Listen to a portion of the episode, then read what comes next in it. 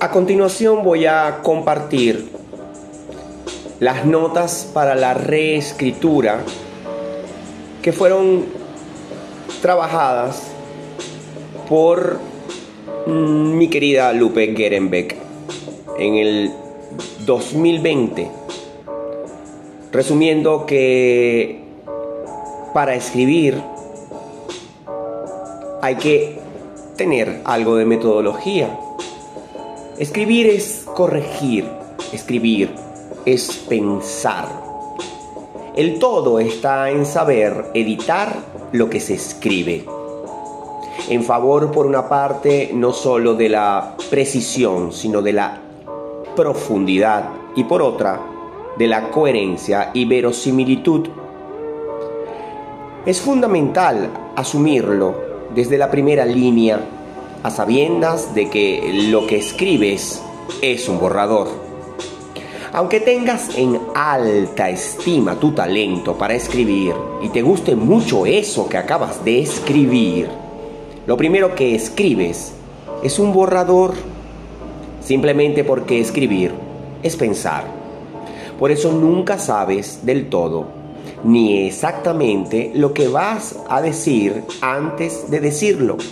Y es por eso que luego del primer borrador es necesario volver sobre lo escrito para ordenar y asegurarse de que lo escrito coincida con lo que se quería y quiere decir. Escribir te da tiempo de construir el pensamiento en su máxima expresión. El espíritu de la escalera. Muy distinto a lo que sucede cuando se habla, a todos nos ha pasado al llegar de una fiesta, por ejemplo, que se nos ocurre finalmente la mejor manera de haber dicho esto o aquello. En la charla entre colegas, cuando te das cuenta de que si hubieras dicho esto, les ganabas el punto y los convencías. En cualquier conversación, discusión o coqueteo me refiero al hubiera dicho, que generalmente ocurre demasiado tarde a eso se le llama l'esprit d'escalier, el espíritu de la escalera. Describe el acto de pensar en una respuesta ingeniosa cuando es demasiado tarde para darla. Este fenómeno viene usualmente acompañado de una sensación de pesar y arrepentimiento, una conciencia intranquila fue acuñada por Denis Diderot, el enciclopedista francés, en su Paradoja del comediante. La etimología de la expresión el espíritu de la escalera refiere a que cuando la réplica ingeniosa nos viene a la cabeza demasiado tarde, es en el momento en que ya estamos bajando la escalera de la tribuna, habiendo perdido la oportunidad de lanzarla de allí la referencia a la escalera. Una escalera que ya se baja, no que se sube. Y se llamaba espíritu, se usaba comúnmente para designar el ingenio o lo referido a la mente. La expresión se usa también en psicología justamente por el impacto que tiene el no haber dicho, lo que se pudo haber dicho. Esa frustración que genera la falta de la respuesta deseada y que puede hacer que cualquiera se convierta en víctima, en cuyo caso se le llama el síndrome de la escalera, es decir, no decir lo que se quiere decir termina por enfermarte el alma. Por eso, Jean-Jacques Rousseau prefería escribirse que hablarse con los demás. De allí su misantropía, su cierta aversión al género humano. Más allá de un desagrado por personas concretas, la misantropía se trata de una animadversión, una antipatía por los rasgos compartidos por los seres humanos y la humanidad en su conjunto. Puede ser ligera, inofensiva, o alimentar la, la sesuda, la crítica social, como es el caso de Rousseau y tantos otros filósofos. Pero también puede ser tóxica hasta la destrucción o autodestrucción. Sirva de referencia el misántropo de Molière. Todo esto por hacer justa valoración de lo que escribir nos ofrece, la oportunidad de la reestructuración, de hacer las cosas bien y decir lo que queríamos decir esta vez. Una rara oportunidad, poco frecuente en otros aspectos de la vida. Ese tiempo extraordinario del que disponen los escritores para pensar lo que querían decir y refinarlo durante días o semanas o, sin, o incluso años, hasta lograr decirlo de la manera más clara y elegante posible. Es la trampa que los hace parecer más inteligentes e ingeniosos que los lectores. Los errores comunes, un gran error que puede cometer cualquier escritor, es asumir que lo que escribió la primera vez fue lo suficientemente bueno. Editar, reelaborar, reestructurar y refinar convierte el primer borrador en un segundo, luego tercero y así continúa hasta conseguir eventualmente algo que vale la pena ser dicho y leído. La mayoría de los errores de escritura son muy comunes. Los escritores mejoran al atraparlo antes de que lleguen a la página. Estar atentos a estos errores comunes nos orienta en los cortes necesarios de lo escrito. Uso excesivo de jerga y léxico profesional. El uso excesivo de palabrotas complicadas que refieren a un oficio o profesión, por ejemplo, es común que suceda cuando el escritor está tratando de parecer inteligente. Este tipo de escritura, lejos de aclarar, oscurece el punto que desea hacer detrás del falso intelectualismo. Orwell aconseja, nunca uses una palabra larga si una corta sirve para decirlo. Los clichés. Caer en los clichés es muy fácil y por eso común.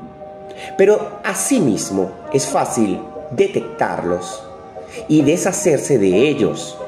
Son clichés las frases que se han vuelto rancias de tantos decirlas.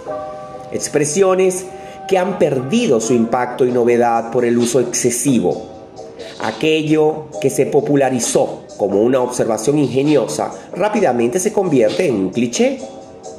De nuevo, Orwell lo dijo bien, nunca use una metáfora, símil u otra forma de hablar que esté acostumbrado a ver en forma impresa. La voz pasiva. Esto es verdad para cualquier forma escrita, pero para el teatro es simplemente indispensable a tomar en cuenta. El sujeto de la oración debe ser la persona o cosa que actúa y protagoniza la frase, no la cosa sobre la que se está actuando. Por ejemplo, esta obra fue escrita por Shakespeare. Está dicho en voz pasiva porque el tema, esta obra, que es sobre lo que se está actuando, es el sujeto de la oración. La construcción activa equivalente sería Shakespeare escribió esta obra. La voz pasiva tiene, tiende a ser distante y pasiva. Por eso, incluso en la prosa, se recomienda escribir oraciones activas. El teatro que se escribe sobre la vida ocurre sobre el escenario frente a todos donde la acción es lo que mueve el drama, requiere de forma indispensable de voces activas. Divagación. Cuando el escritor no está seguro de lo que quiere decir, es fácil que se, se entretenga en divagar sobre un punto, redactarlo de tres o cuatro formas diferentes y luego, en lugar de reducir y hacer escribir la idea de forma más concisa, termina por dar vueltas en círculo juntar argumentos, repetirlos en la voz de varios personajes de manera incierta. Una sola oración directa es casi siempre mejor que cuatro que dan vueltas alrededor de un mismo punto. Tiempo y espacio. Cuando escribes te acercas mucho. Por eso es casi imposible tener la distancia para editar correctamente eh, de inmediato. Por eso es necesario dejar reposar los textos, alejarse para volver más tarde, con la mirada fresca. Cuanto más tiempo se pueda dejar reposar un borrador antes de editarlo, mejor. Pueden ser días, semanas, meses o incluso años. Cada texto tiene sus tiempos. A veces media hora o dos días es descanso suficiente antes de la edición incluso 10 minutos. Pueden producir luego una segunda versión. Para cualquier literatura es aconsejable leer lo escrito en voz alta para editar, pues el sonido de, la de las palabras permite detectar más fácilmente los problemas y da una idea de cómo fluye texto. Es oportuno pensar que si tropiezas con algo, tu lector probablemente también se tropezará con él. Hablar las palabras le otorgan la verdad de sus tiempos, peso y ritmo. Esto es asunto fundamental en el caso del teatro, que se escribe para ser dicho y escuchado. Menos es más. La sobreescritura. Es común escribir de de más que de menos. De más que de menos, perdón, hay un error. Es mucho más fácil lanzar palabras que tomarse el tiempo para encontrar las correctas. Como diría Blaise Pascal, escritor y científico francés del siglo XVII, lo he hecho más largo de lo habitual porque no he tenido tiempo de hacerlo más corto. En caso de duda, córtalo Escribir por omisión. Al escribir, mata a todos tus seres queridos. Varias maneras de aconsejar lo mismo. Si una palabra no es necesaria en una oración, córtala. Si una oración no es necesaria en un párrafo, córtala. Y si un párrafo no es necesario, córtalo también. Identifica los pedazos que puedes contar enteros sin afectar el todo y córtalos. El inglés se puede decir que tiene una habla, unos usos y costumbres que nos inducen a esta práctica con más facilidad que el español, tan acostumbrado a, las florituras y rondas. Pero si algo enriquece al escritor bilingüe, es la posibilidad de poder tomar de una lengua lo bueno y aplicarla a la otra y viceversa. El escritor que habla inglés, pero que escribe en español, adquiere entonces esa cierta facilidad de concretar, ir al punto, priorizar, que tiene naturalmente el inglés. Y en el caso inverso, el escritor que habla español pero escribe en inglés, adquiere la soltura en el adjetivo emocional y querendón del español, el sentimentalismo del adverbio español, para colorear la practicidad del inglés ventaja comparativa que aún dista de ser completamente capitalizada. El principio. El comienzo de cualquier cosa que se escribe es siempre la parte más importante. Es la que engancha o deja de interesar al lector que abandona el libro o el espectador que se duerme en la butaca. Si no puedes llamar la atención del lector o el espectador al principio, no tendrás la oportunidad de retenerlo más tarde. Así sea una novela o un correo electrónico, es desproporcionada la cantidad de tiempo que es menester dedicar a las primeras oraciones, párrafos o páginas, por garantizar que el después fluya de manera orgánica y estructurada. Los problemas que se pasan por alto al comienzo garantizan la rutina de después. Los productores leen las primeras 10 páginas de los guiones de cine que reciben. Allí está todo. Y no es cuestión de revelar, sino sembrar los gatillos del suspenso, las, las expectativas, el deseo, los riesgos, que movilizan la historia después. La estructura. La estructura es lo que da suelo a la escritura. No importa cuán perfectamente estén redactadas, redactados los diálogos, si en el todo carecen de sentido. Si sigues la estructura convencional que se enseña desde el colegio para escribir las composiciones sobre los mamíferos o el aparato digestivo, que parte de una oración temática seguida de párrafos de apoyo y una conclusión, es difícil equivocarse. En el teatro es un poco más complicado, sobre todo porque se trata de contenidos accionados y no de un cuento relatado o una idea argumentada. Sin embargo, aplica la conseja de ajustarse al sentido de la lógica del desarrollo de los acontecimientos.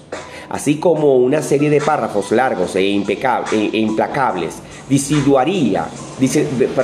disuadirá a las personas de leer, unos parlamentos excesivamente largos y reflexivos sin acción desactivan el interés del público. Por eso es aconsejable pensar en unidades de acción y otorgarle vida a los personajes a partir de ellas. Las narrativas deben fluir y los argumentos deben desarrollarse.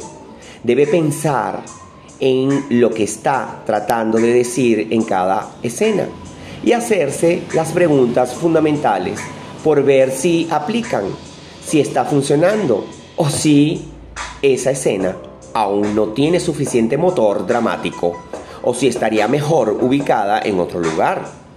Es normal e incluso deseable que eso pase, pues es señal de que la estructura está desarrollando la pieza como un todo, un lugar de solo solucionar los ejemplos, los pequeños eh, problemas. Muchas veces, cuando algo que ha escrito simplemente no funciona, la razón está en la estructura. A veces incluso no se sabe a ciencia cierta qué es lo que no funciona, pero siempre se sabe si no funciona. Los recursos. Internet es un recurso que ofrece infinitas posibilidades. Si se usa sin abandonar el libre albedrío, Abrir una pestaña en la web es como abrir una puerta que te conduce a un universo insospechado y de allí fácilmente llegas. Abrir otra puerta y luego otra hasta que olvidas lo que estás buscando. Sinónimos y, y, antónimos, citas y significados, etimologías y comprensiones, historia y cuentos de otros sobre el mismo tema, ortografía y gramática, usos y costumbres de la lengua, al menor gesto de un clic eso es Internet para el escritor, un universo que hay que usar a voluntad. Los otros, otra mirada, una manera distinta de ver y comprender el mundo, la de tu familia o tus amigos, tus primeros lectores, es fundamental. Definitivamente pueden ver lo que tú no viste, lo que se te escapó, lo que te perdiste y definitivamente son un termómetro para medir cuando algo anda mal la inquietud del dramaturgo, a pesar de las similitudes que permiten aplicar los consejos de reescritura a varios géneros literarios, es menester decir que no es igual el descreimiento de lo escrito que sucede a todo escritor de cualquier género. Cuando termina una obra y siente la necesidad de revisar y volver sobre sus líneas por asegurarse de que lo que escribe se parece a la verdad de que no es poco ni demasiado, por si suena exagerado resulta verosímil, si es creíble, si conmueve, si el adjetivo que escogió es mejor que cualquier otro, al que sienten los dramaturgos. La inquietud postrera del dramaturgo no se aquieta con la revisión de lo escrito, pues el texto dramático sigue su camino después de que el escritor termina de escribir, no solo porque el director lo conceptualiza según sus criterios y preferencias, ni porque a manos de la interpretación orgánica de los actores lo imaginado adquiere carne y hueso y eso no tiene vuelta de hoja, sino porque en el proceso de montaje son muchas las oportunidades de encontrar la historia imaginada, anclada en la vida misma de personas con nombre y apellido, en lugares y en tiempo real. Y eso es asunto muy difícil de prever por el dramaturgo. Por eso la experiencia de dirigir lo escrito es terminar de escribir, de una riqueza que aconsejo a cualquier escritor que insista en poner sus palabras en escena. Lupe Gerenbeck